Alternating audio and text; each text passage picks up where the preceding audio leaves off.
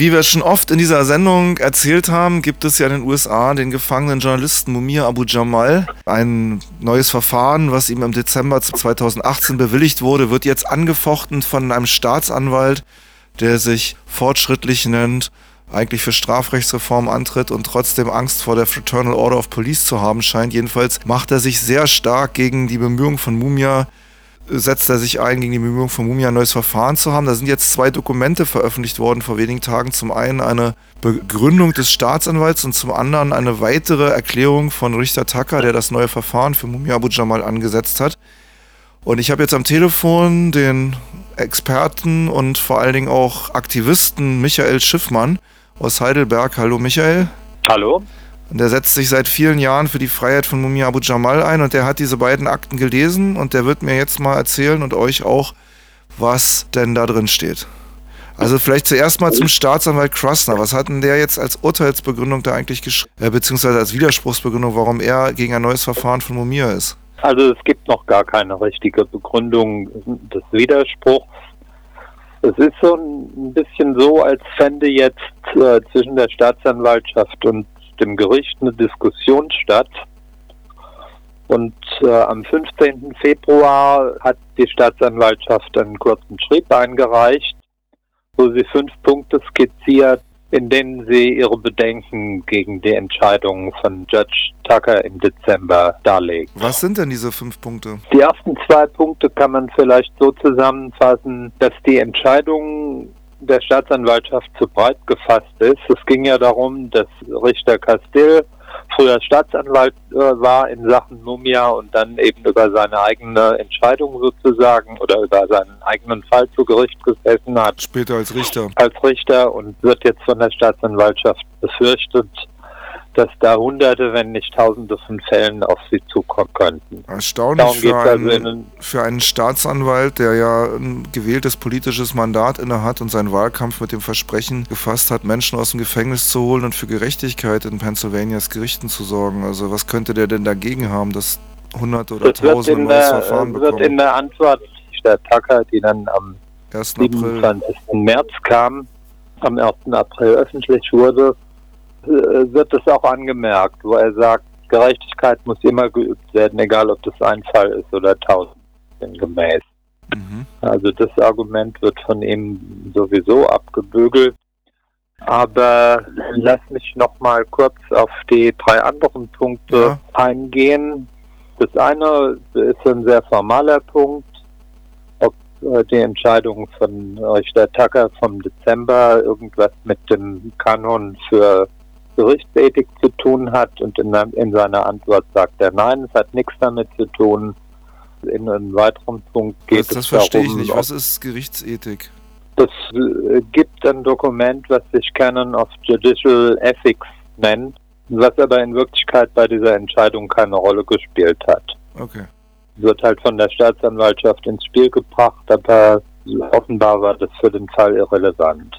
Mhm. Und, Und schließlich geht es darum, ob das Gericht überhaupt zuständig war und in der Begründung, die dann von Tucker im März gemacht wurde, sagt er ja, es ist ganz klar, dass wir hier zuständig sind. Aber im Kern geht es um die beiden ersten Punkte, nämlich äh, darum, ob Castile parteiisch gewesen sein könnte mhm. als Richter am Pennsylvania Supreme Court. Ja, aber das war ja genau der Bestandteil von fast zwei Jahren, wenn ich mich richtig erinnere, knapp zwei Jahren Anhörung in Pennsylvania. Ja. Es wurden ja diverse Ersuchen von Richter Tucker damals an die Staatsanwaltschaft gerichtet, Akten beizubringen, was sie nicht konnten. Hinterher haben sie dann kistenweise ja. Akten gefunden.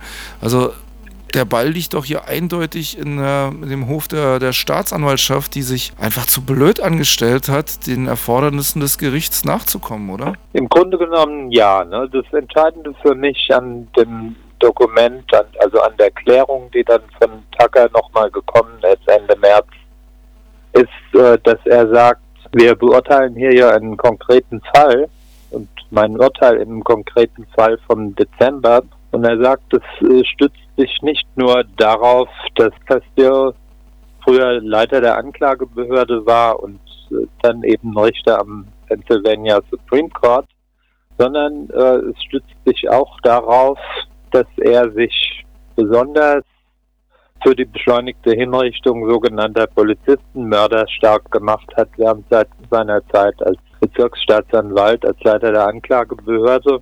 Das Dokument, aus dem das hervorgeht, das kannte Mumia früher nicht. Es gab auch früher nicht die Entscheidung vom US Supreme Court, wo gesagt wird, dass es sehr fragwürdig ist, wenn ehemalige Staatsanwälte über ihre eigenen Entscheidungen später als Berufungsrichter zu Gericht sitzen. Ja, eigentlich eine Selbstverständlichkeit, Und, oder? Eigentlich eine Selbstverständlichkeit. Dass das, das, das, Interessante ist, dass Tucker eben sagt, äh, es ist nicht nur das der Fall gewesen, sondern er hat sich besonders für die Hinrichtung von einer Klasse von Angeklagten stark gemacht, nämlich äh, angeblichen Polizistenmördern. Und das würde den Anschein von Parteiischkeit äh, erwecken. Und äh, aus dem Grund hat er gesagt, dass die ganzen Anträge, die Mumia damals an den Pennsylvania Supreme Court gestellt hat, als Castile äh, Bestandteil davon war, dass er die nun nochmal vorlegen kann. Mhm. Also er hat, äh, er hat sozusagen präzisiert, was er im Dezember gesagt hat. Mhm. Er hat gesagt, äh, der Grund ist nicht nur, dass er früher Bezirksstaatsanwalt war, sondern auch äh, seine Kampagne für die Hinrichtung von Polizistenmördern, von denen es damals in Pennsylvania neben Mumia nur noch zwei andere gab. Also ist im Kern dieser Richter Tucker sogar über die Klage, die ja von Mumias Verteidigung eingereicht wurde, hinausgegangen in der Begründung oder in seiner Einschätzung, warum Mumia Abu Jamal ein grundsätzlich neues Revisionsverfahren erhält. Ich möchte darauf nochmal kurz eingehen und dir ein paar Fragen stellen. Denn das Revisionsverfahren, das ist ja sozusagen ein Verfahren, in dem faktische Beweise neu gehört und neu bewertet werden können. Letztendlich die Tür für den ja, seit 1981 gefangenen Radiojournalisten Mumia Abu Jamal endlich freizukommen, ja, nach äh, jetzt über 37 Jahren Haft. Jetzt hat Krasner diese Berufung eingelegt, die werden ja wohl verhandelt werden müssen. Und wahrscheinlich gibt es da auch mehrere Instanzenzüge. Hast du eine ungefähre Einschätzung, wie lange dieses Geplänkel, was dieser Staatsanwalt da jetzt versucht, äh, dauern kann und ein neues Verfahren aufhalten kann? Ich habe dazu, dazu äh, Mumias Anwältin Judith Ritter gefragt, aus der Befürchtung heraus, dass das Jahre dauern könnte. Und ihre Einschätzung war, nein, das wird nicht Jahre dauern, sondern eher Monate. Also wir werden vielleicht schon nach der Sommerpause wirklich ein neues Verfahren von Mumia Abu Jamal erleben oder was bedeutet das? Das wäre der beste Fall, ne? denn die Hoffnung, dass die Staatsanwaltschaft ihre Absichtserklärung, Widerspruch einzulegen, nicht wahr macht, besteht weiterhin. Aber Sie haben ja also doch eingelegt. Sein, Sie haben ihn doch eingelegt. Nein, wir haben noch keine formale Widerspruchsbegründung eingelegt. Also der eigentliche Widerspruch liegt noch gar nicht vor, sondern Sie haben nur angekündigt, dass Sie das wollen, oder? Ja. Und haben die da nicht irgendwelche Fristen, an die Sie sich halten müssen? Naja, wenn eine Absichtserklärung gemacht wird, dann wird es automatisch verlängert. Okay. Also der eigentliche Widerspruch liegt noch gar nicht vor. Wir haben am 15. nochmal umrissen, wie dieser Widerspruch aussehen könnte und vom Richter sozusagen Klarstellungen erbeten. Mhm. Und sechs Wochen später hat der Richter diese Klarstellungen gegeben, ah, ja. weil er eben gesagt hat, das und das und das sind die Punkte, wo es eigentlich drum geht besteht tatsächlich auch noch die Hoffnung, dass eben die Staatsanwaltschaft aufgrund dieser Klarstellungen zur Vernunft kommt, weswegen es auch weiterhin angebracht ist, die Kampagne an die Staatsanwaltschaft weiterzuführen, zu sagen, macht das nicht. Ja, die internationale Öffentlichkeit denkt schlecht von euch, wenn ihr das tut. Mhm. In Berlin werden einige Leute das äh, am 27. April sehr lautstark vor der US-Botschaft wahrscheinlich sagen, äh, denn dort wird ja, eine Mahnwache abgehalten für Mumia Abu Jamal für seine Freiheit. Das ist dann wenige Tage nach seinem 65. Geburtstag. Die Sache selbst ist natürlich genau das Richtige, was man im Moment machen kann. Mhm, auf die Straße gehen, es laut machen ja. und sich im Internet an Philadelphia's District Attorney oder auch DAO äh, Twitter-Adresse, die ich oft gesehen habe, wo Menschen das tun, ist at Phil und dann D-A-O. Und dann kann man dieser okay. Behörde schreiben, zieh doch die Widerrufung oder deine Berufung gegen Mumia Abu Jamal zurück oder Stehe ja. nicht im Weg ja. für Gerechtigkeit für Mumia Abu Jamal. Übrigens auch ein Titel einer Veranstaltung, die vor wenigen Tagen am 6. April ja. Ähm, stattgefunden hat in Berkeley in Kalifornien. Moving Towards Justice and Freedom hat Mumia selber seinen Beitrag äh, übertitelt. Also er scheint sehr optimistisch zu sein.